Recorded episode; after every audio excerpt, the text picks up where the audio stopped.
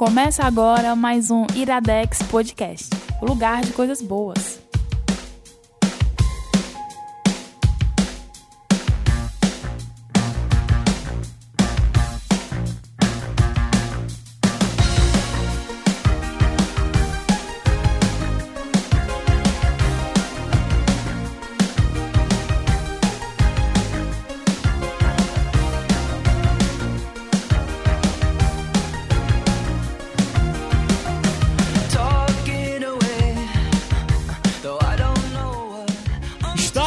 Começando mais um Iradex Podcast. E começaram gritando anos atrás, eu tenho que continuar. Então, Roberto Udinei, Caio Anderson, olá, tudo bem? você tá a pessoa no. Você tá no microfone 2?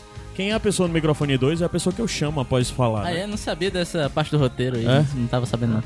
Novidade pra mim.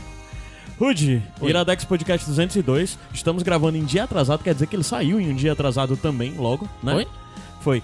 Mas é, hoje nós estamos gravando uma edição. é, acabou atrasando por questões. Rotina, essas coisas. É, Mas era pra incluir uma pessoa de fora que está aqui hoje. É, veio diretamente de Rio de Janeiro pra gravar novamente conosco. Guilherme Lourenço. Então é um epi- episódio especial, especialmente pra vocês. especial. Ui. Tu gravou com a gente o quê? Um podcast, né? Eu Não, foi gravei, gravei o, o Eu não lembro não. Que de que ficção científica, Ah, Muito tá. bom, muito gravei inclusive. aquele do do Space, Final Space, Space, é. Fala, tu gravou mais de um podcast? e gravei o Pitacos sobre Caraca, Avengers. bicho, é, já tá... Já Já, é não, já não sou né? novato, já não sou novato. E a outra pessoa que é tão constantemente já explorada pelo Gustavo Mociaro, Eu. que de certa forma. Não, Não, do sentido outra. ilegal, É. certo? Só pra Que é outra pessoa claro. que provavelmente já tá meio inclusa, quase dentro de casa do Iradex, Giovanna Magda. Olá, mas tudo mas a bem? casa dela não é essa, na casa dela de verdade é o molho shoujo. É. É, olá, tudo bem? Mas aqui é quase segunda casa. É, olha Tá aí. ficando, eu tô ficando à vontade já. Agora que eu juntei uma coisa na outra, não. Ah, tu não se Não, tocava não, não que tinha a a percebido. Giovanna do show? É, Do não, não tinha, não tinha ainda, não. Mas tu conhecia o molho? Sim. Ah, sim. então só esse conhecer eu já fico muito feliz.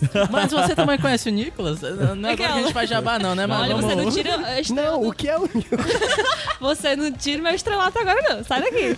Ó, mas vocês falaram isso já é interessante, porque agora, Gustavo Mociaro, eu tô falando a terceira vez que eu falo o nome dele, eu acho. Que é A o de editor do site iradex.net. Ah, ele passou um recadozinho melhorado, porque ele sempre fala que eu sempre repito a mesma coisa. Se você acredita e quer continuar nos possibilitando produzir tudo que nós produzimos, blá blá blá blá blá, ele pediu pra eu fazer algo mais amplo, que é exatamente dizer tudo que eu sempre falei, de se você acredita e quer continuar nos possibilitando a produzir tudo que o Iradex produz, do Iradex, a RIPA e tudo mais, você pode ir em padrim.com.br barra Iradex. Mas essa não é a única forma de você colaborar com o Iradex, porque além disso aqui, nós temos outros oito podcasts ativos, Verdade. além do, do Iradex Podcast, que é o Sem Fim, que é um podcast... Ele tá ativo, mas é porque por isso ele nunca teve periodicidade e nunca vai ter. Temos o Pitacos, temos o Sete Reinos, o HQ Sem Roteiro. Junto com o HQ Sem Roteiro tem o Mindy com quadrinho. Aí tem o Nicolas, Aí, aí, é do nóis. menino Roberto Rudinei. Nicolás. E temos o Mercúrio Retrógrado, que é o nosso podcast mais recente.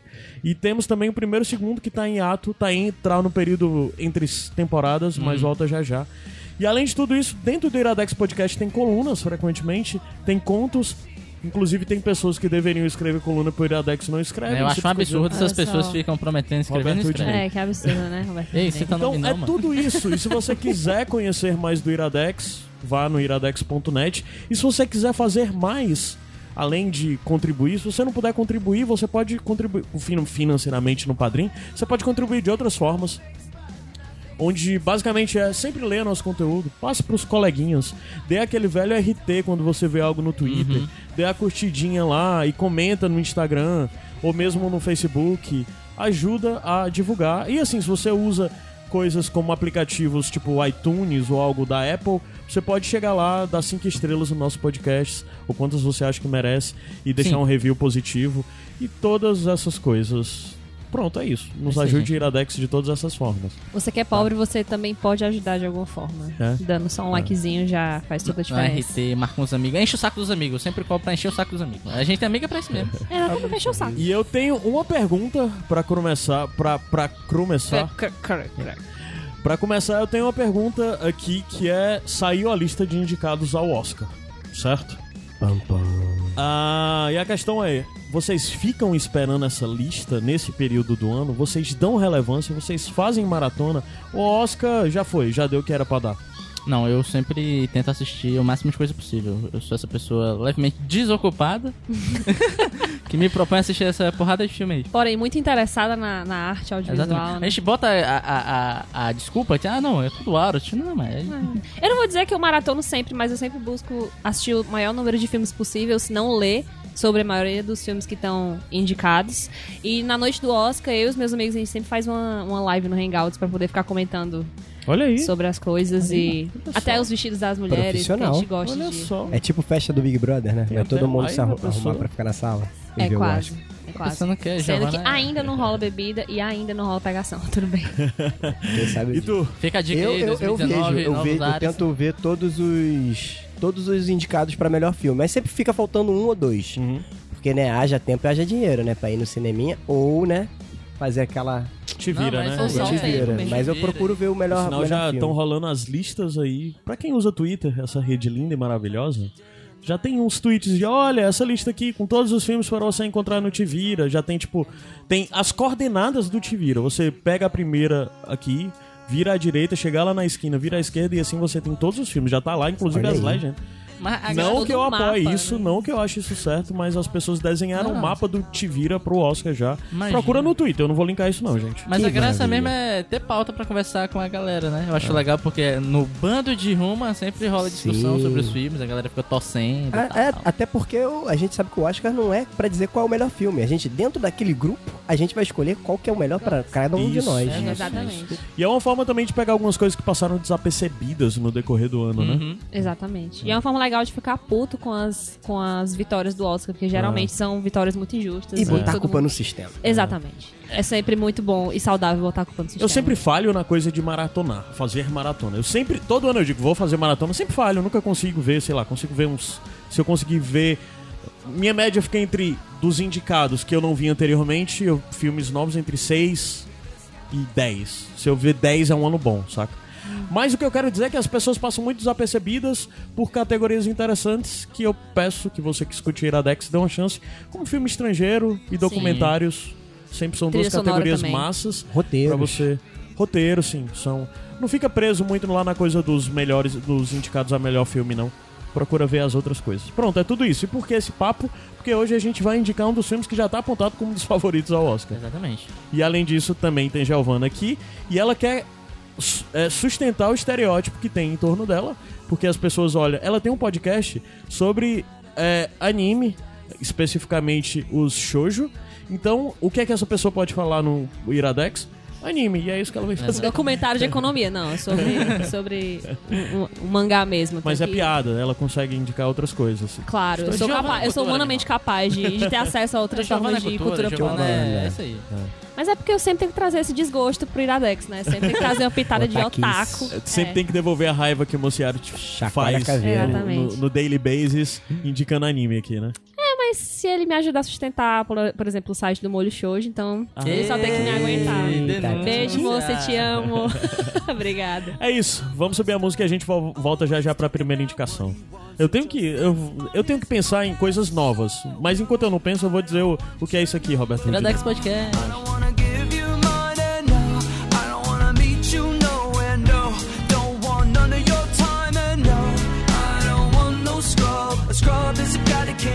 No love from me. Hanging out the passenger side of his best friend's ride, trying to holler at me. I don't want no scrub. A scrub is a guy that can't get no love from me. Hanging out the passenger side of his best friend's ride, trying to holler at me. Yo bailo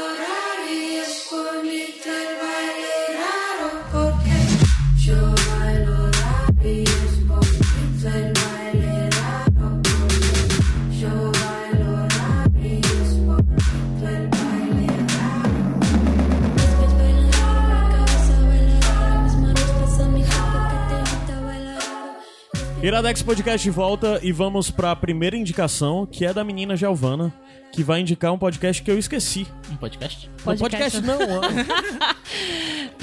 Não é comum, né? A pessoa que é o host ficar confundindo o nome das coisas, mas. Vi Tem coisas que eu indicar a concorrência, mudar. exatamente, aqui no Iradex, né? É, Tá. mas vai indicar um. É mangá e, e- e anime, é isso? Não, é apenas um mangá. ele Apenas foi- um mangá, é, certo. é um mangá independente. Já vou começar aqui. Ah. Ele se chama Panorama do Inferno, nome bem. Mas ainda é, Trevoso. de onde É, que é? trevoso. Daqui do Brasil? Não, é, é- é japonês. Japonês mesmo, é. mas é independente. É, independente. Ah. Ele é do Hideshi Hino, que tô lendo aqui na minha pauta porque são nomes muito difíceis e eu não quero esquecer. Ele é do Hideshi Hino e ele é, tipo, um dos precurs- precursores do, do gênero terror no mangá.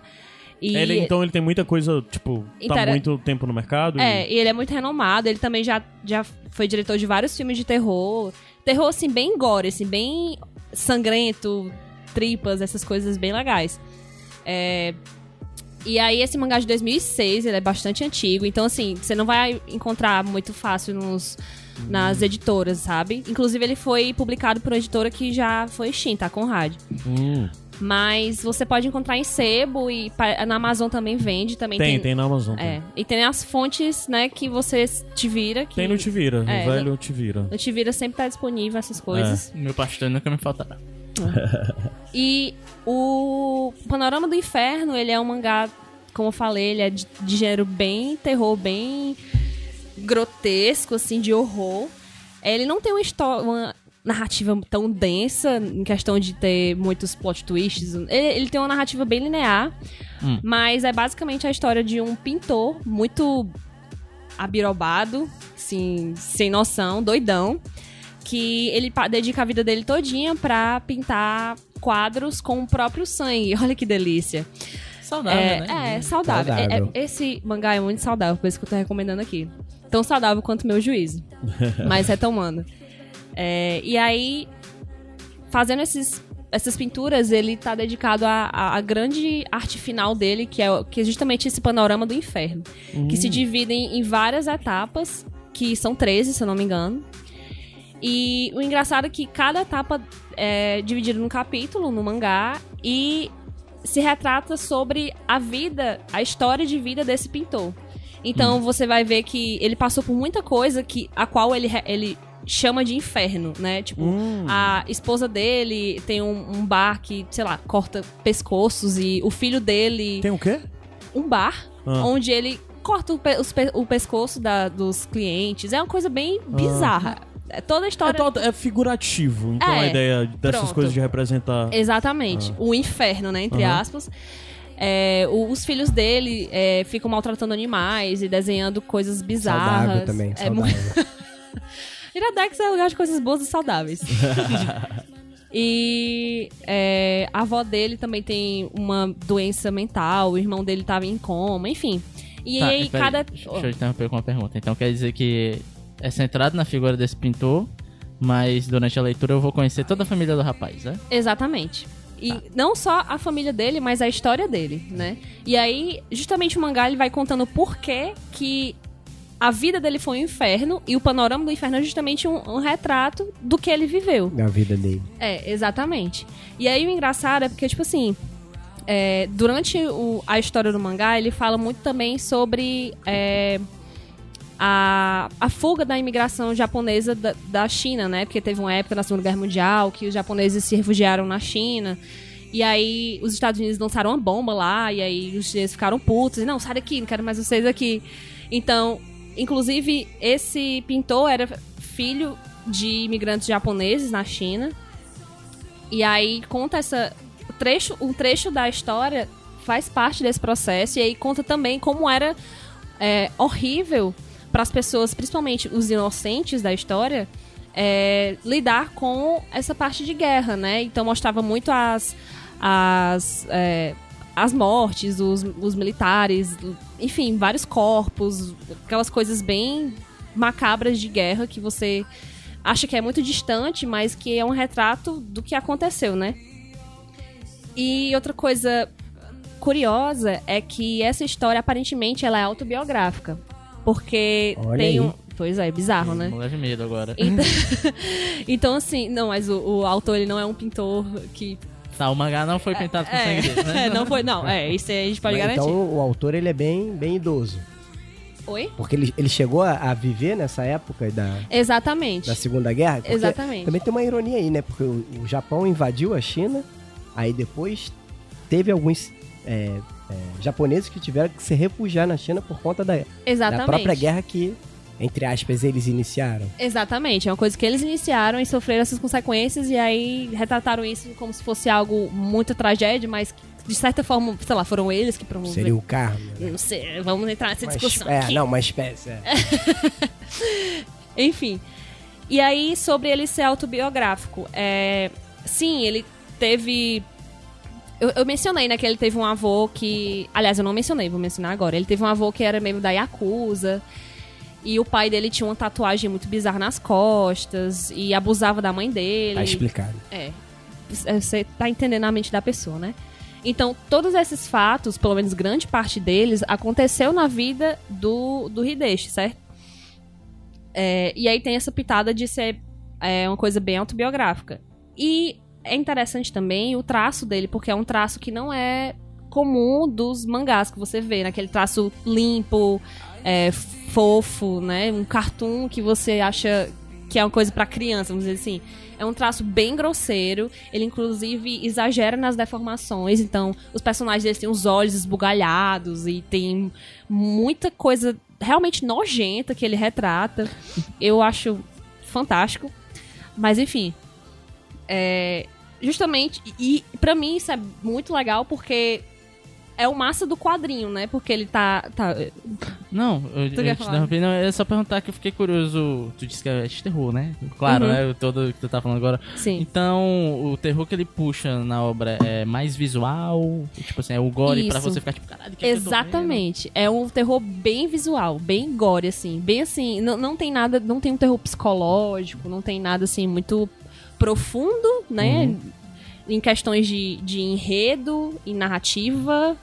Mas, PJ, se eu estiver falando besteira, me, corrige. Fiquei com a dúvida. Pode falar. Eu não, não, sou, não sou leitor de mangá. Certo. Acredito eu que a maioria seja em preto e branco. Exato. Como é que fica o sangue nessa história? Como é Aí que é- ele representa o sangue? Aí é tudo na sua cabecinha.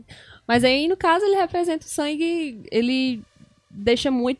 Como eu te falei, ele deixa muito exagerado a questão das mortes, a questão de corte, de gente ferida, enfim.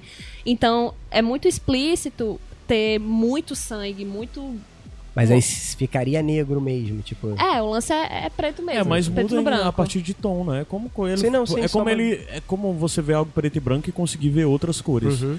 Então acho que ver o vermelho do sangue é. Não, a não, só foi lógica, uma né? curiosidade.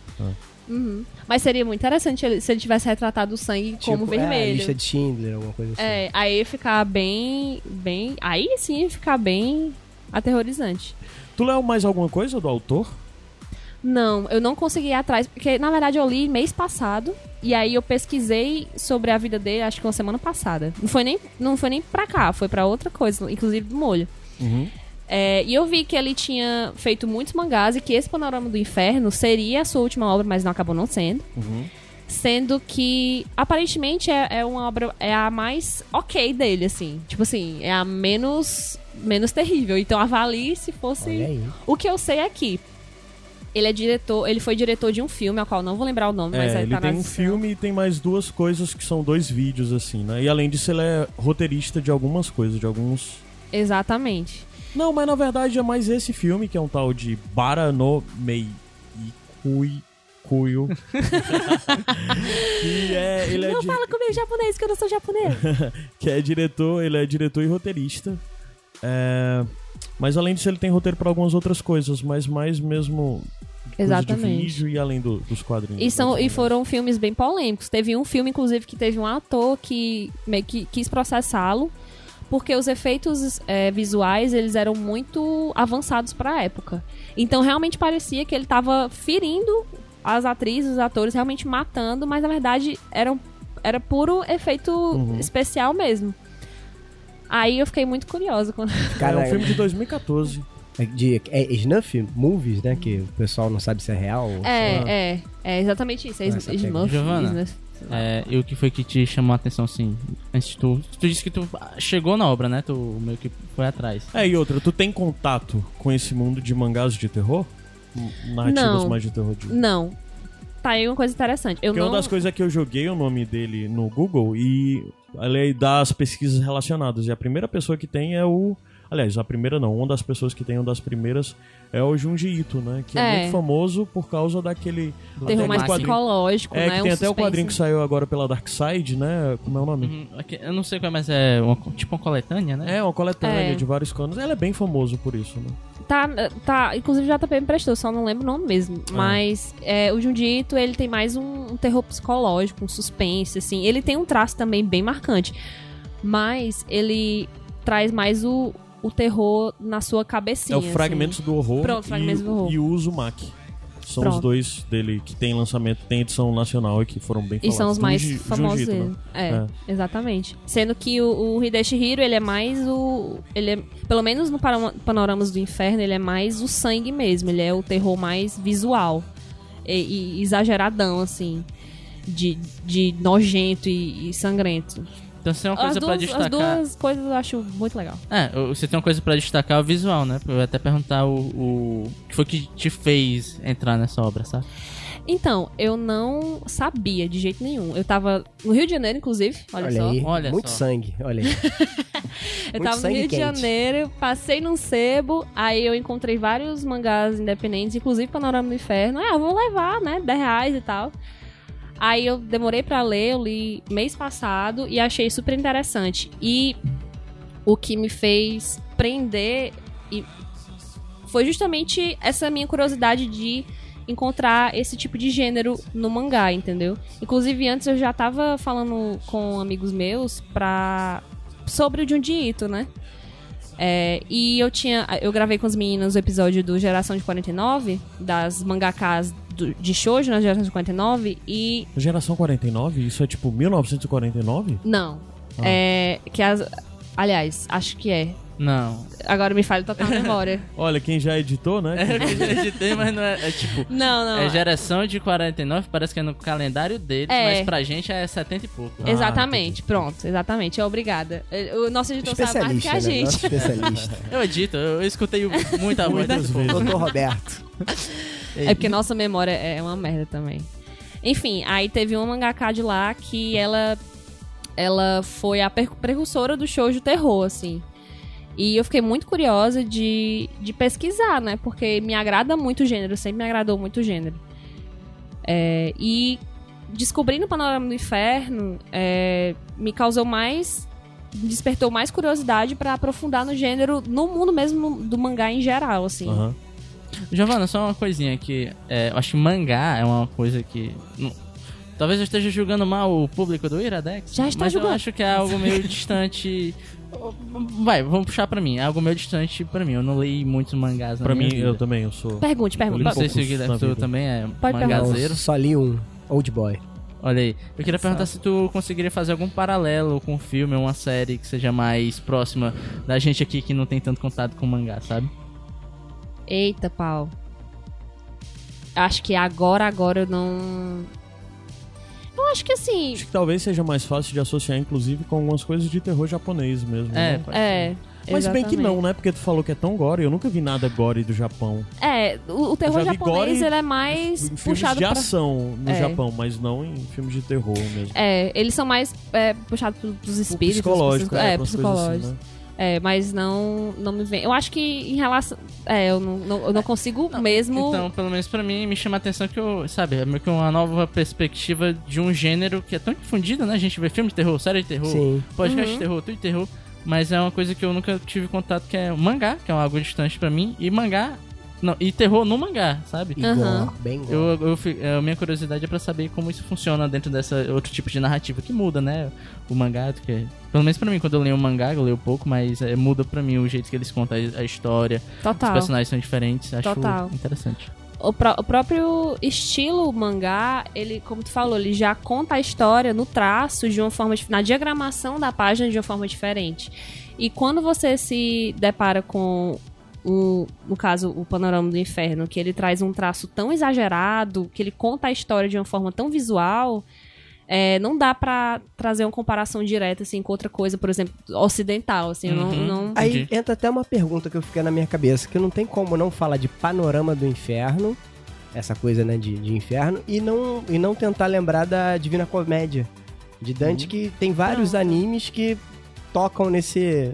Nessa tecla, né? Nessa tecla. E eu, eu acho sempre interessante como os orientais retratam essa coisa meio medieval e da Europa antiga. Eles Meio, sempre que- meio como eles retratam o inferno católico, né? Sim, sim, sim. É, exatamente. Até porque eles não nasceram nesse, nesse meio espiritual, né? Sim, então eles sim. retratam essa, essa visão do inferno de uma forma bem mais é, contextualizada na sociedade deles. E é, Ah, é curioso como eles trazem isso. Tanto que quando eu comecei a ler Panorama do Inferno, deve ter alguma coisa de demônio aqui, mas não tem nada a ver. O lance do inferno era mais a, a própria vida dele que foi. A própria vida dele que foi muito pesada, sabe? Então, no- na, na Divina Comédia é aquele lance dos, dos níveis, dos infernos e tal. Então não tem nada a ver com. Exatamente. É só os capítulos mesmo da vida dele, né? Exatamente. Não dá pra fazer um paralelo, não. Exatamente. E outra coisa, qual é o lance dele pintar com o próprio sangue? Cara, é porque ele simplesmente acha que pintar com o próprio sangue traz um certo frescor. Um- Ele gosta a cor da, da cor. a cor do sangue traz um certo frescor e, e- e aumenta o terror da, da imagem. É curioso que ele até, pra adquirir outros tons de, de, de cor, ele ingeria ácido. E aí, ingerindo ácido, ele... Que delícia! Aí ele, vom... ele É, tem vomita. refrigerante que é quase. Exatamente, né? Pega aí um Dolly, né? Um Pô, Guaraná Sim, ele Wilson. vomita aí.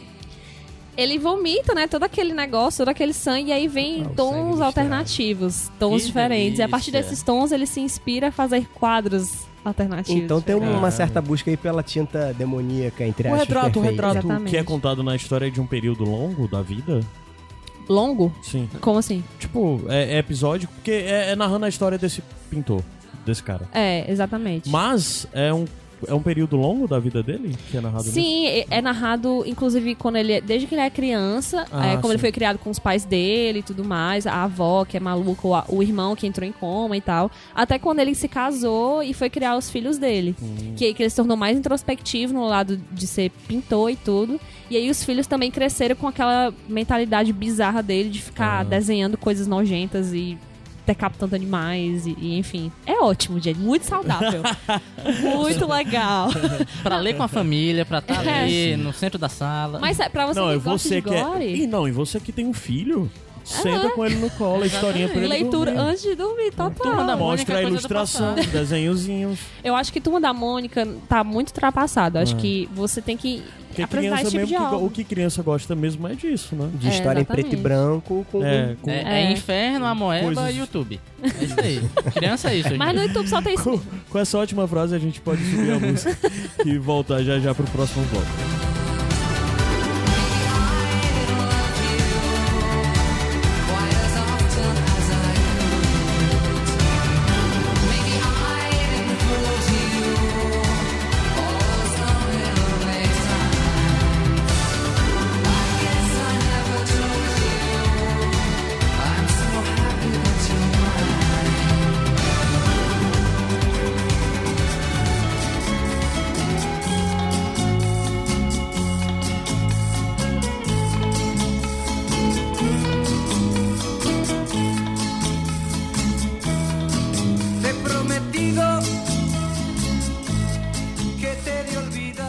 Iradex Podcast de volta em um clima completamente diferente, com a segunda indicação completamente diferente. É isso, é diversidade, tem espaço pra tudo, Dicotomia é mundo. isso aí, cara. É, exatamente.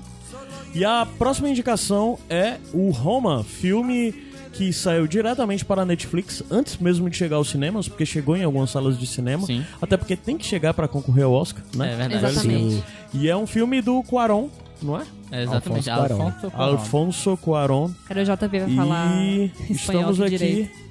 Guilherme disse que queria indicar Roma, então ele vai indicar. Ele tá querendo empurrar pro Rude. É, eu, queria, eu queria indicar porque, né? Impressionou, realmente impressionou. Pois qual o plot do, do Roma? É até difícil falar qual é o plot, né? É.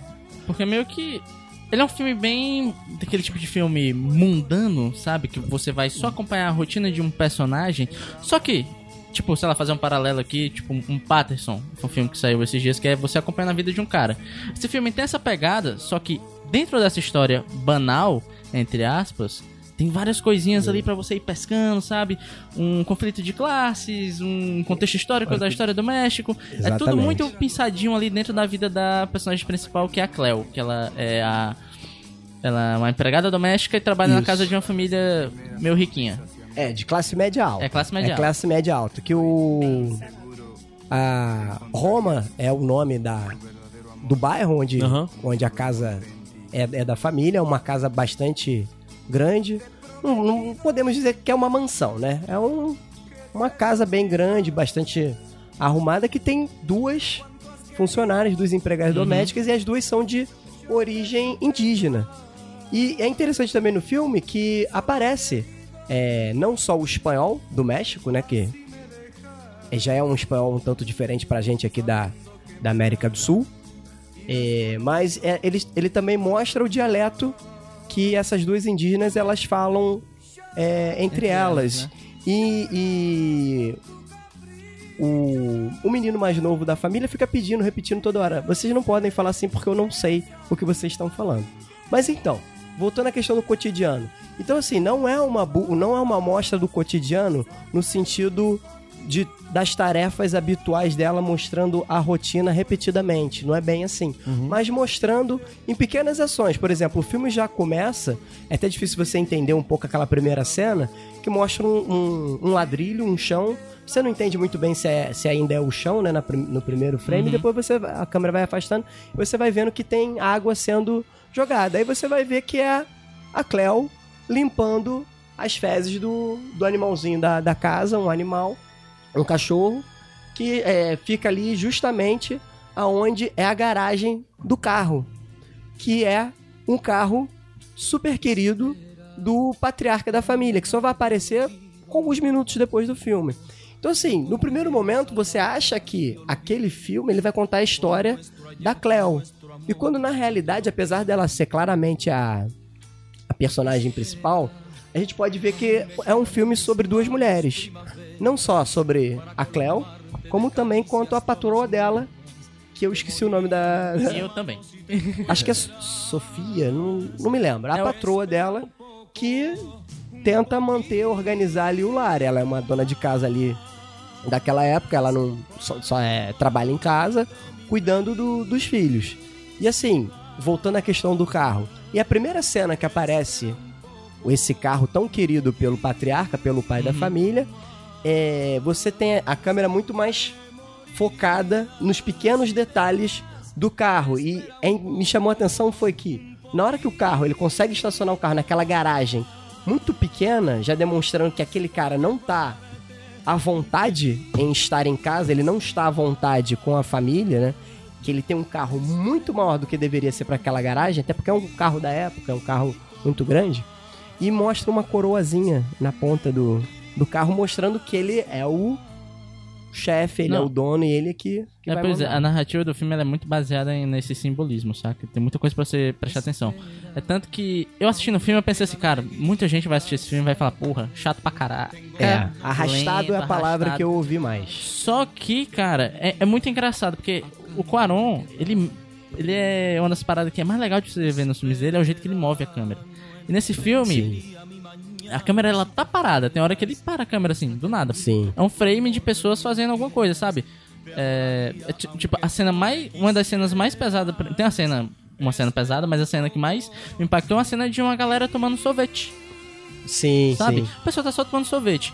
Só que ele vai atrelando esses simbolismos. Sim, sabe? sim, Que cada cena tem disso. uma coisinha, tem uma coisinha pra agregar narrativa, sabe? Tem muita coisa pra você ali pescando. Então, assim, a câmera pode estar parada, mas o filme, em mo- em momento nenhum, o filme para, sabe? Sim, e não, e não só ela tem bastante a câmera parada, como ele também tem panorâmicas muito, muito grandes. Como aquela de que a, quando a Cleo está fechando o dia e ela vai desligando luz a luz da, da casa. Então, assim, até lendo algumas críticas, vendo alguns vídeos, eu não lembro agora quem foi que falou, mas assim, tem um, um- um certo sabor, uma certa um certo prazer em você ver aquela aquela personagem ela ir desligando luz a luz e vendo qual é a condição dela, que ao mesmo tempo que ela é um uma peça essencial para o funcionamento daquela casa, não só da logística quanto sentimentalmente, mas como você vai, vai vendo que ela tem uma certa ingenuidade, até na maneira com que ela vai desligando aquelas luzes e e isso é isso que me chamou muita atenção nesse filme é você poder curtir esse tempo para você pensar e, e tentar não só imaginar o que está acontecendo na cabeça dela e o que que isso representa pro, pro diretor, porque ele fez tudo, né?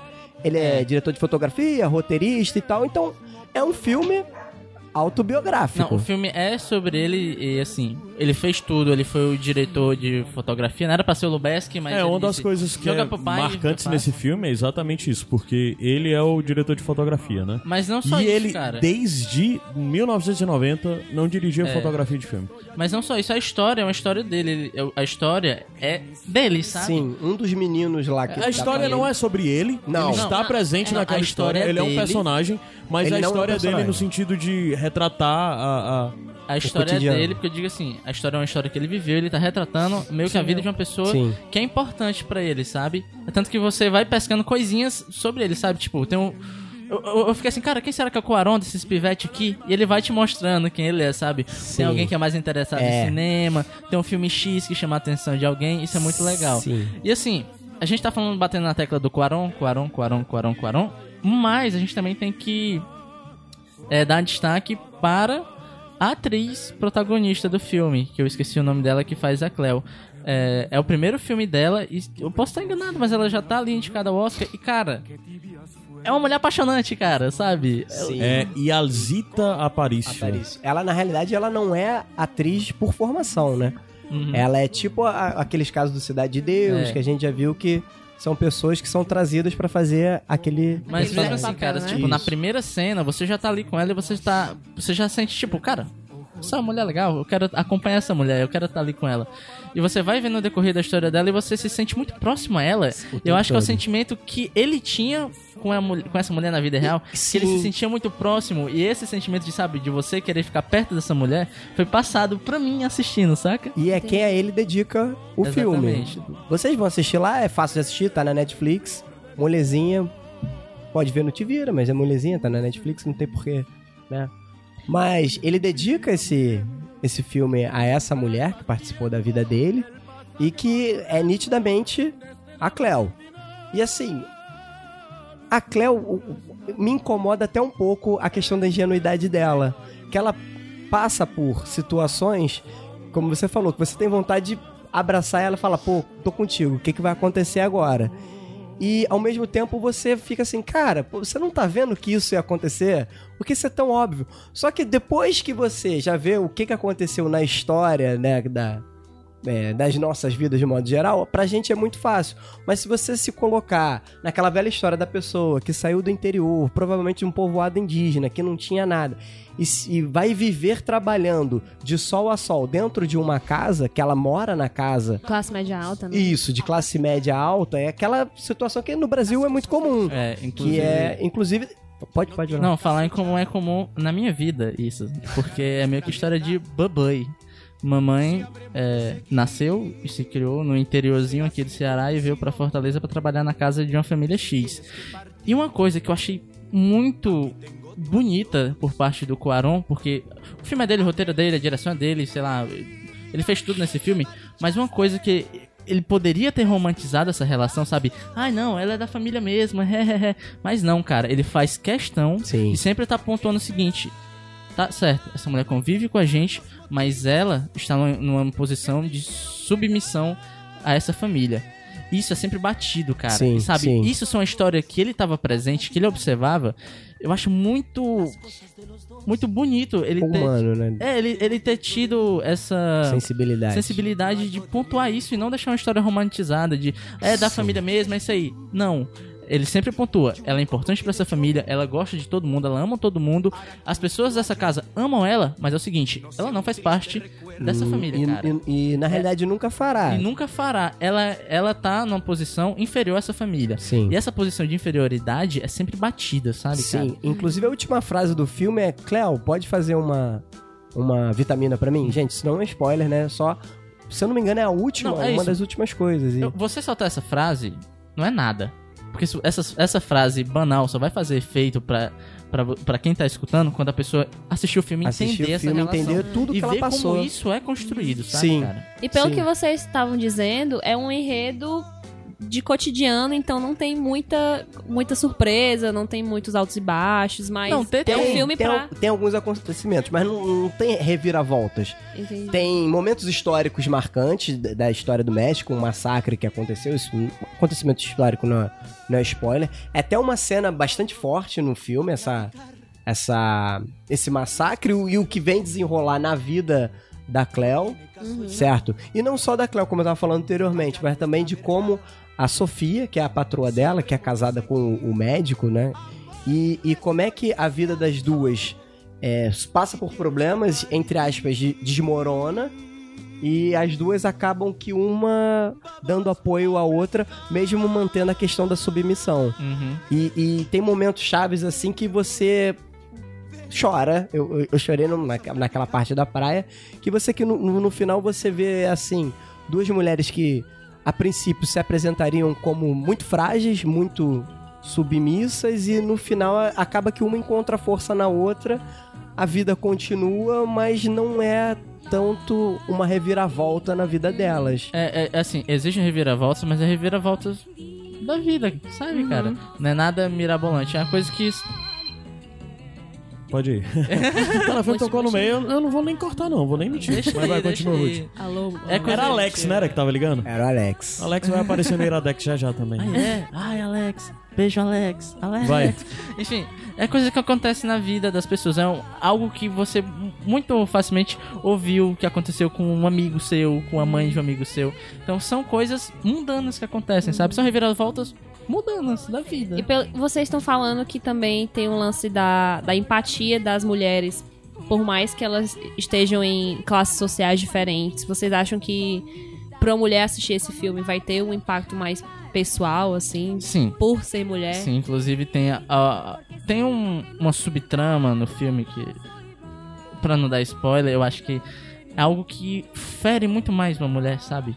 Uhum. Algo, sabe, sabe quando você fala assim, ok, eu tô entendendo o problema dela, eu tô compadecido com o problema dela, mas eu, por não ter uma vagina, assim, eu, homem hétero aqui, tarará, tarará, eu não vou saber o que essa mulher tá passando, sabe? Uhum. Eu não sei, eu, não- eu nunca vou passar por isso. Então acho que tem- essa subtrama que tem ali, lá na metade do filme, é algo que vai tocar diferente é, outras pessoas. Então é um filme pra ter um olhar, um olhar assim, além, né? Além da, da, da própria produção audiovisual. Tem um olhar além no, no contexto histórico, Sim. na- nas questões de classes, sociais, Sim, pequenos sim. detalhes. Até porque, assim, o contexto histórico acontece, mas é como. É- é- eu acho legal isso porque não é mostrado por um protagonista histórico, sabe? Sim, sim. Imagina, sei lá. O golpe de 64 sendo visto por. É como nós, nós vemos por na um história vendedor, mesmo. por um vendedor ambulante, sabe? Isso, Uma isso. pessoa comum qualquer. Essa pessoa vendo esse acontecimento. Isso é muito interessante. É, é, me lembra um pouco uma frase que tem naquele livro Sapiens, que o, o, o autor ele bota assim: a história é aquilo que acontece com pessoas importantes enquanto todo o resto tá plantando, carregando água, É trabalhando, vivendo. E é isso que, o, que, que, a, que a beleza no- aí na, desse filme é a beleza na questão histórica. Ele vai mostrando pontualmente. Ele não mostra, não explica o contexto. Então, assim, eu, por exemplo, não conheço nada da história do México, muito pouco, né? Da história recente, do século XX do México. E eu fiquei, assim, tipo, em dúvida o que que tava acontecendo. Mas como a história da América Latina é muito parecida, a gente imagina mais ou menos o, o que que, foi, que aconteceu, né? Golpe. Então, assim, é do tipo... Tudo bem. É, é- é bem, é bem interessante isso. Agora, falando em beleza, o que também me chamou bastante atenção, e para algumas pessoas que talvez não gostem muito de, de acompanhar cinema, vamos dizer assim, é que o filme ele é pre- em preto e branco. Assim como Mentira! o nosso mangá. É PB. O, fi- o filme é em preto e branco. E ele é interessante. Olha aí, já encontrei a relação entre a. Eu- E eu pensando, Preto não, e autobiografia. A capa vai ter que ser. É, e autobiografia. Vai ter que ser preto e branco a capa. Eu pensando, não, todas as, as duas obras falam de contexto histórico pra pessoas banais. Aí o Anderson fala, Sim. não, é porque ambos são preto e branco. E, e preto e branco, e assim, agora bota o sapato verde, vamos lá, pega o cachimbo. E assim, é diferente dos outros filmes preto e brancos mais vamos dizer assim, mais comuns, que assim, que o contraste é muito é, reforçado, e ali não, ele pega os vários tons de cinza, né? Parece meio clichê falando, mas realmente ele consegue pegar a, a beleza dessas coisas. E voltando ao que o Rudney tava falando sobre os simbolismos, gente, preste atenção nos aviões. Sim. Não, prestem bastante atenção nos aviões. Eles querem dizer alguma coisa. Aí fica a critério de cada um. Senão é spoiler também. Fica aí o gostinho pra vocês assistirem. Gente, então é isso. Acho que vocês mataram direitinho. Eu tava, tipo, tava até acompanhando e eu tinha algumas questões e todas as questões que eu tinha sobre o filme vocês responderam antes de eu perguntar. Que é proatividade. Olha só. Então é um sinal de que ah, é, estamos alinhados, estamos na mesma frequência e falando em frequência, a gente vai aumentar o volume, que não necessariamente tem nada a ver, mas já já a gente volta para encerrar esse programa. Podcast. Vai ter o que é é isso aqui, não? É Iradex. Sempre quis falar isso.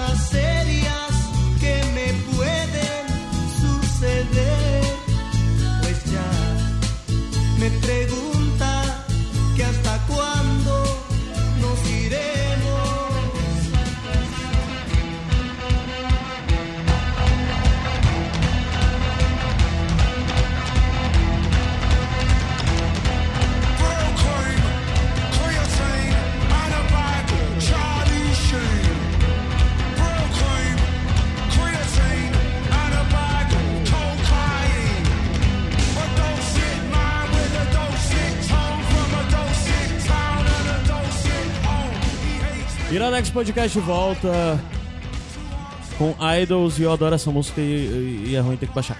Mas vamos pros bônus tracks. Ah, não vamos agora não, porque antes eu tenho um recado. eita. Porque no dia que esse podcast está sendo lançado, também está sendo publicado o resultado do Pitu, Ai, é, olha, o Prêmio Iradex Top, Top Ultimate. Resultados? Mais basicamente nós fizemos uma votação divulgando pelas redes sociais para as pessoas ajudarem, nos ajudarem a escolher quais foram os melhores programas, quais foram os melhores textos das colunas fixas do Iradex.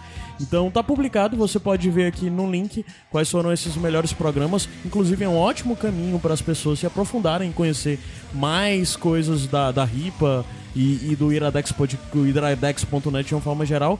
Mas eu vou dizer quais foram os vitoriosos, os vitoriosos dentro do Iradex especificamente, do Iradex Podcast especificamente.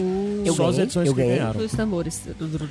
O melhor Iradex Podcast de indicação, né? Sem ser uma das edições especiais, foi o o que indicamos serviço de entrega Kiki Oh, e Hilda. Esse é muito bom. Esse era barbado, era barbado. Que foi eu, Livinha e Gabs, que é o Iradex Podcast 192. Só é- patrão, só patrão. Hã? Só patrão. Só patrão? O que é Mas só tá patrão? certo, mas É. só É sapatão na língua Hã? carioca. Só patrão Amigo, Você tá indicando. questionando. Ah, entendi. Você tá É, tô questionando. questionando a validade dessa. Eu não questiono porque tem a Lívia e eu sou babão. É isso aí. Ela é dona. É. Não tem A só isso. dela foi muito boa. Porque além disso também tem Lívia no melhor Iradex 5 motivos, melhor Iradex Podcast 5 motivos, De Miyazaki. que foi o do Hayao Miyazaki. Caraca. Eu fui Miyazaki web influenciada por esse episódio Ah, pra foi. maratar os filmes do Guilherme. Foi mesmo. Foi Olha que mesmo. legal. Que foi E aí, Lívia, só- a Catiuxa, Barcelos, Gabs e eu. A gente falou sobre cinco razões pra você amar e adorar essa pessoa chamada Hayao Miyazaki. E é essencial porque É, esse por homem não favor. existe. Exatamente. É, ele e o estúdio Ghibli, bem como mais demais Uhum. coisas, mas Miyazaki Tem uma linguagem muito Tem, peculiar. É, e dos Iradex de número fechado, dezeninha e tal. O, que é o que todos os Iradex que são fechados com um número, tipo 100, 110, 120, 130. Nós fazemos uma pergunta e a partir dessa pergunta nós desenrolamos uma conversa procurando responder ela. E o que venceu esse ano, no, aliás, no ano de 2018, foi para onde ficção científica ainda vai nos Muito levar. bom! Estávamos Olha, lá, hein? olha a gente, Estávamos olha. Pegando o troféu, gente. eu É. com essa Lourenço, votação. junto comigo e Gabs, nós tivemos essa conversa top Ultimate, né? Só podcast Master bom, viu? Obrigado, mãe. Obrigado, obrigado, pai. E pra fechar o ranking de melhores Iradex Podcast, Vamos falar do melhor Iradelas, que é outro podcast com Lívia, claro, o Ou Iradelas sempre seja, a Lívia é a melhor Lívia, Cara, cara. A top. Lívia é a melhor De 4 Lívia. do top, ela tá em 3 A Lívia é a melhor no Lívia. Iradex Podcast. Desculpa se Tem um você prêmio chama Lívia aí, ela. cara, mas não dá. E o que ganhou foi o Iradelas, que foi que é o bacon delas, na verdade, que é Lu, Lívia, isso é Alice bom. Falcão e Marina Sofia do Bacon Tástico. Eu votei nesse. E elas. É, o bom. Iradex Podcast 198. E elas indicaram o Nada a Esconder, um filme. O She-Ra e as Princesas do Poder, a nova Muito versão bom, do Netflix. bom. E o podcast How Come, que foi um podcast que começou num tema, acabou sendo um podcast que de- conversou pra caralho sobre sexo. É um, é um é fácil, um dos melhores iradelas. Escutem. Eu Na verdade, escutem todos os podcast. Eu iradelas. acho que esse é um dos Mas melhores é- programas já feitos no, por Iradex, na moral. Massa, massa, massa, justo. Olha que eu já Eu escutei sei Iradex pra caramba. Então é isso, pessoal. Pra você ver o resultado dos demais, vá lá e confira. Eu vou dizer só do Sem Fim do Pitacos, que de certa forma não tem como não tá vin- vinculado ao Iradex Podcast. O melhor Sem Fim foi o De Frente com Gabs, que foi debatido Vida Sexual de Gabriel Franklin. E o melhor Pitacos foi o sobre Pantera Negra, que é Gabs, Muito bom. Luísa, eu e Igor Vieira. Very good, então very good. é isso, certo? Vamos lá agora a bonus tracks. O, começando sobre as músicas, o que abriu o Iradex Podcast, que pra mim é o bonus track, é um disco novo do Weezer. O Weezer tá pra lançar o Black Album, que as pessoas estão com expectativa muito alta sobre esse disco. Apesar de já aconteceram alguns discos anteriores do Weezer que as pessoas estavam com expectativa muito boa e todo mundo ouviu e dizer, é, é bom, mas não é aquele velho Weezer da década de 90, mas só que eles lançaram agora, nessa semana, o Tio Album, que o Weezer entrou nessa uh, uh, onda de ter discos com nomes de cores. Tem o Blue, tem, é, tem o Green e tem outros, agora vai sair o Black. E o Tio Album, Tio é o nome de uma cor, que é um azul piscina, é um azulzinho meio esverdeado. Então o Tio Album é um disco só de cover. Isso foi É? meio surpreendente, Vale. porque primeiro o Weezer lançou como cover é, a versão de África do Total e tipo foi uma grande revolução. Aí eles lançaram agora esse disco que tem a versão deles pra música do Total, África, né? E eles lançaram uma bocado de coisa. Tem tipo o Everybody Wants to Rule the World do. do...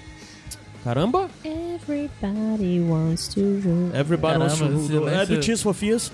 Ah, aí tem Sweet Dreams do Eurythmics, tem Take On Me do, do, do Ahá, tem Rap Together do The Monkeys, tem Paranoid do Sabá, Massa. tem um bocado de coisa, mas tem Michael Jackson, tem Stand By Me, e, e tem umas coisas muito massas que tem, tipo, eles tocam fazendo a versão de No Scrubs, que foi a música que tocou, que é o do TLC, é um grupo de R&B, digamos que é Vamos deixar pra ficar mais fácil das pessoas identificarem quem não é da década de 90 e não conhece TLC. É tipo um Destiny Childs, assim. Aí muito massa o Weezer tocando TLC, o No Scrubs. E esse disco muito bom, eu recomendo. E outra coisa que eu quero recomendar é isso que tá tocando agora, que é Idols. É uma banda que eu descobri conferindo as listas, as listas de melhores discos de 2018. Não conhecia essa banda e eles têm um disco que lançaram ano passado. O nome do disco é Joy Has an Act of Resist- Resistance. E eu achei o título sensacional. Combina muito pra Militou nós. toda. É. E o Idols é uma banda britânica e os caras fazem um punk rockzão sincero. Que a melhor forma de dizer eles é que eles são uma banda de punk rock, mas só que eles vão muito além da coisa do punk rock, porque você escuta eles e vê coisas modernas, como coisas mais pesadas, como pois hardcore e pois punk, mesmo pois punk oitentista, e o pois hardcore que essa galera tipo, pós-emo tá fazendo agora, umas coisas bem pesada, bem pesada e agressiva. Mas ao mesmo tempo você escuta e você escuta altas guitarrinhas dos indiezinho do pós-punk da década passada. Aí você escuta também coisa de Killers e ou, de que- umas guitarrinhas que lembram de Killers. Ao mesmo tempo que também lembra, sei lá, The Cure. E, e é muito louco Sim, que é uma banda de punk né? fazendo tudo isso. E eu quero muito ver o show desses caras, porque os caras ao vivo são uma vitalidade do caralho. Massa. Então, quem gosta desse estilo musical, escute Idols, escute esse disco. Pronto. Ai não, eu tenho mais um bônus track. Tá parecendo eu, menino. É? É, e o problema é que eu não sei o nome. Tá, aqui, É, vamos lá. E Eu comecei a ver ontem e eu não ter- e eu não terminei ainda, eu tava vendo até com o Renan, que é o, o especial de comédia do ano passado do John Leguizano, que é América Latina para Ah, Imbecis. Porra, eu sou, tô doido pra ver esse negócio. E é muito bom, onde basicamente conta a história do John Leguizano convivendo com o filho dele, e o filho dele numa realidade diferente da dele, mas passando por problemas que ele passou por ser latino nos Estados Unidos e tá sofrendo preconceito por isso. Então, basicamente, o John Leguizano entra na jornada porque o filho tem que fazer um trabalho sobre heróis. E, o- e o, o John Leguizamo diz: por que você não faz sobre heróis latinos? Aí ele diz: não tem heróis latinos. e o filme passa sobre o John Leguizamo passando, contando, sei lá, sete, oito séculos da história dos povos latinos, fazendo um estudo. É como se o palco é como se ele estivesse dando uma aula pra ele ele descobrir de fato que é a América Latina e ele apresentar pro filho também. E ele acaba fazendo humor com isso ao mesmo tempo que ele te ensina pra caralho. E nos faz ver o quão nós latinos mesmo, e principalmente nós brasileiros, que Não praticamente não nos É. vemos, não nos. Não temos nenhuma visão de nós mesmos como Uma latinos. é muito identidade né? latina. É. E é muito interessante, é, é uma puta aula, antes de tudo é uma puta aula. É, como antes a gente tava falando do lance da, da no Roma, de elas serem indígenas, né? E na real, todos nós latinos somos indígenas. indígenas, É, é. Porque é indígena. E tudo isso é muito bem explicado. E eles falam sobre todos os povos latinos fundadores, desde da, dos incas, maias, astecas e tudo isso. E como todos foram dizimados, como a população foi reduzida de- em- a 4% do que ela era historicamente pelos colonizadores e como um dos maiores inimigos não foram necessariamente o que normalmente você pensaria os maiores inimigos latinos são suas condições não o maior, o maior inimigo dos latinos às vezes simplesmente são os europeus chegando com suas doenças que nós não tínhamos e os latinos Verdade. morriam por E isso dizimando nossa cultura também, né? então vejam América Latina para Imbecis, do John Leguizamo. É bem legal, eu já tinha visto no stand-up do Leguizamo, então eu já esperava algo desse tipo dele. Pra quem só viu o Leguizamo em, tipo, Peste, ou como em outros filmes de É, essa humor é a minha desse tipo... referência. É, é. Vai ser meio chocante, mas vejam, muito bom. Pronto, vai, Rude. Eu, é, eu vou tentar falar pouco, sempre que dizem bônus track, eu falo pra caramba, mas vou reduzir. Já tô falando muito, né? Mas eu vou Ah, meia indicar é, dois joguinhos, porque eu ando consumindo um pouco filme, mas eu me endividei, comprei um videogame e tô jogando joguinhos. O primeiro joguinho que eu vou indicar é o novo Deus da Guerra de 2018, semana passado. E que assim, se você, se você conhece, se você já jogou algum Deus da Guerra passado, Aqui é outra pegada, é outra coisa, mas ainda continua sendo a mesma coisa. É meio contraditório, mas é isso aí. Eu vou falar pouco porque eu acho que tem um Iradex que, indicou, que indicaram, não foi? Eu acho que o Adams indicou. Qual foi o jogo? O... God of War da Guerra. Sim, sim. Foi. sim. Só que outro joguinho que eu tô jogando, eu não, não cheguei a finalizá-lo, mas eu já o amo e eu já botei na minha cabeça que vai ser a primeira vez que eu vou riscar meu corpo com a tatuagem, que é o Ui. Hollow Knight. Um joguinho onde você encarna um besourinho explorador e vai tentar explorar uma cidade abandonada. É bonito para uma porra. Sério, é cada. É bonito e carismático os besourinhos, você tá jogando, você tá. Caraca, que negócio bonito, cara. Dá vontade de você pegar cada besourinho e abraçar, só que ao mesmo tempo ele é melancólico, é pesado. Você vê uma cidade em decadência, uma sociedade em decadência, tipo isso, e. é, ele bebe muito ali do Dark Souls, do combate, que tem o Corpus Run, né? Que eu acho que é o nome disso. Quando você morre, você perde tudo que você Uhum, aí tem que voltar pra tem que buscar o voltar seu pra corpo buscar. lá. E cara, ele te O dá uma sensação. Diablo tinha isso, né? é, ele te dá uma sensação de, de aventura e exploração e ao mesmo tempo de melancolia e ao mesmo tempo de fragilidade que eu Nossa. acho que eu nunca tinha sentido jogando um, um videojoguinho, saca? Por exemplo, eu ten- não vou tentar falar muito, porque assim, você, você escolhe pra onde você vai, né? E eu escolhi um caminho X e que eu fiquei totalmente desesperado. E eu senti, cara, provavelmente uma pessoa fez um caminho completamente diferente, ele não tá tendo essa sensação que eu tô tendo ao jogar esse jogo. Então, sabe, cada pessoa que vai jogar, eu acho que vai ter uma experiência um pouco diferente. Então é isso aí, eu acho que. Depois, talvez aí, se eu jogar mais, trazer pra indicar, se o Caio deixar, é isso aí. Vai, agora, Giovana. Tu tem bônus track? Tenho, tenho. Pronto. Tenho três bonus tracks. O primeiro é hidratem-se, porque tá um calor, Tá um calor do inferno, pano- panorama, é, na cidade, então hidratem-se porque tá muito foda e a nossa pele seca e Ei, estamos hidratar, eu fui- jovens eu fui e comprar peles... uma água e tava dois reais, macho. Aguinha pequenininha. Rapaz, Achei um Copinho? absurdo. Copinho? Não, É, normal. macho. Ah, mas dois Macho, reais, mas aí tu, guarda, normal. aí tu guarda a garrafinha e enche em casa. Não, eu rachei com a menina que tava na parada. Na minha casa é cinco. Olha, eu sou pobre, mas isso aí, velho, é o como. Não, do real. eu- Mas tu não pegou a garrafa não pra ti? Não, a menina ficou com a garrafa, foi o trato. Ai, meu Deus. esse, esse falso gentleman. Brincadeira. Sim, aí. Aí o segundo bonus Água. track é bebam água. Bebam bebam água. O segundo bonus track é a playlist que o Gabs fez do episódio é, 194, Hum. já que a gente tá falando aqui uma coisa meio terror. Hum. É, eu escutei essa playlist, eu gostei bastante. Eu comecei a gostar de Ghost por causa dessa playlist. Olha só. Pois é, e encontrei várias bandas de, de com mulheres tocando aquele rock bem Led, Led Zeppelin. Uhum. Me diz se eu estou errado, porque eu também sou muito bocó no assunto. É, e aí eu gostei bastante. Dessa Eu fiquei- playlist especificamente. Exatamente, então Massa. escutem, escutem essa playlist e naveguem pelos artistas que estão por lá. Massa. É, obrigada, Gabs, por contribuir para as minhas trilhas sonoras da vida, da academia. Ah, eu vou complementar minha dica e dizer o seguinte: se você não curte joguinhos, mas gosta de trilhas sonoras, pesquisa só a trilha sonora do Hollow Knight, que é outra, uma parada muito massa à parte. Eu até te mandei uma, lembra? Tu gostou? Ah, lembra, essa trilha sonora é maravilhosa, fantástica.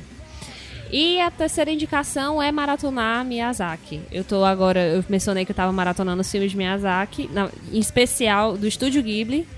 E tá sendo uma tá ótima vendo experiência. tudo do Ghibli, Eu tô né? vendo tudo do Ghibli. Ah, tá. É, Mas eu tô dando prioridade pro Miyazaki por causa de um conteúdo que eu vou fazer lá no site do Mori Shoujo. Massa. E aí tá sendo uma experiência maravilhosa, porque tô tirando os estereótipos que eu tinha dos filmes do Miyazaki, do Estúdio Ghibli, e vendo que filmes tão simples, eles podem trazer mensagens tão profundas, assim, em relação, bem adultas em relação à vida. E é isso. Paz e bem. Bebam água. Aproveita e escuta o Iradex, o, o, o Iradex que- Cinco Motivos do Miyazaki, tá linkado aí E também. também o Iradex sobre Ghost, né? O Pitacos, né? Ah, a gente foi, a gente fez o pitaco sobre o último disco do Ghost. Ah, pronto. Mais coisa Não, pra eu eu não linkar. escutei, mas Puta que pariu. Olha aí, escuta. Pronto. Já é uma dica. Tu, Guilherme? Eu tenho. Pode, pode indicar lugares? Pode. Pode. Alguém alguma vez indicou lugares aqui? Já, já. Já? Tá bom. Praia de Iracema. Então eu tenho duas. Agora, Acho que a gente tá 202. Já foi Tudo. indicado. É, tudo. Até celular. É. Mas é, é um cara carioca. Tu vai indicar lugar aqui de Fortaleza? Não, desculpa, gente. Ah, onde que você vai indicar? Já gente? é- Não, não de- pode deixa eu mais, não falar pode mais, brincadeira. A primeira. eu já Ah, ia tá, acusar mas- de apropriação cultural, hein? É, é. já fizemos, ó. É, não, não terminei de ler, de ver, de assistir, mas a série aí da, da Netflix com o Asa Butterfield, que ia ser o. Falaram que ia ser o Homem-Aranha, mas não foi, mas enfim. Ah, sim. Que é a Sex Education, que é Tô muito vendo, tô vendo. Bem boazinha. É bem boazinha, Curtindo, curtindo. divertida. Traz algumas questões assim que, tipo, jovens não têm problemas sexuais e tem, tem bastantes. E não estou falando da virgindade, Uhum. que isso não necessariamente é um problema, mas algumas pessoas encaram. É, e, e os problemas sexuais são muito mais problemas sociais, né? Sim, Exatamente. que se refletem ali no, no cotidiano sexual de cada um. É bem divertido, é bem legal. É, não vou me aprofundar porque também não. E eu queria indicar, já que a gente fa- falou do, do panorama do inferno, eu queria indicar três lugares é, pra vocês darem um rolê na minha cidade, Rio de Janeiro. Porque realmente ela tá meio caidinha nesses anos, mas. Pô, gente, dá uma chance pro Rio de Janeiro porque realmente é bonito. É só você procurar saber onde você vai andar por lá. E os três lugares fo- fogem um pouco do, do habitué, óbvio, né? do que seria do, é, do turista. Que assim, um lugar que eu amo de paixão, que é um lugar que eu moro bem próximo, que é a Floresta da Tijuca. Pô, visitem o Parque Nacional. Eu não, não estou falando da parte do Corcovado. A Floresta da Tijuca tem uma pracinha que é a entrada principal daquele Parque Nacional, enquanto ainda existe Ibama, então aproveitem. E dá um- dá para fazer uma caminhada legal e dá para subir ali no Pico da Tijuca e ter uma, uma visão lá do alto um pouco diferente do que seria do Corcovado. Dá pra ver a zona norte da cidade, que é a zona não tão turística assim. Você vê o Maracanã, Engenhão e até a Baixada Fluminense se tiver um dia claro. Massa. Um outro lugar que também foge um pouco do, da- do óbvio né? seria, obviamente, Teatro Municipal é um bom passeio, mas lá dentro tem um café muito charmosinho, com uma decoração que remete um pouco a coisa fenícias, egípcias. É, é um passeio bem legal. Da Eu não sei se o café é caro, até porque eu, eu fui lá, mas não, não cheguei a tomar o café nem comer nada. Mas é um. O visual é bem diferente. Procurem na internet aí o café do Teatro Municipal com essa, com essa decoração bem diferente. E aproveita e já dá um rolê ali pelo Teatro Municipal, que também é um lugar muito bonito. Pergunta, o café tem uma opção no cardápio, tipo, sei lá, um cappuccino, Cleópatra, alguma coisa assim? Não, não, não cheguei a tomar nada. Ah, Eu mas poderia um ter. ingresso Poderia. Poderia deveria, ter. Poderia ter. É bem interessante. Tem a cafeteria Colombo ali por perto, também já tá no centro ali, mas é, é, essa cai um pouquinho no óbvio.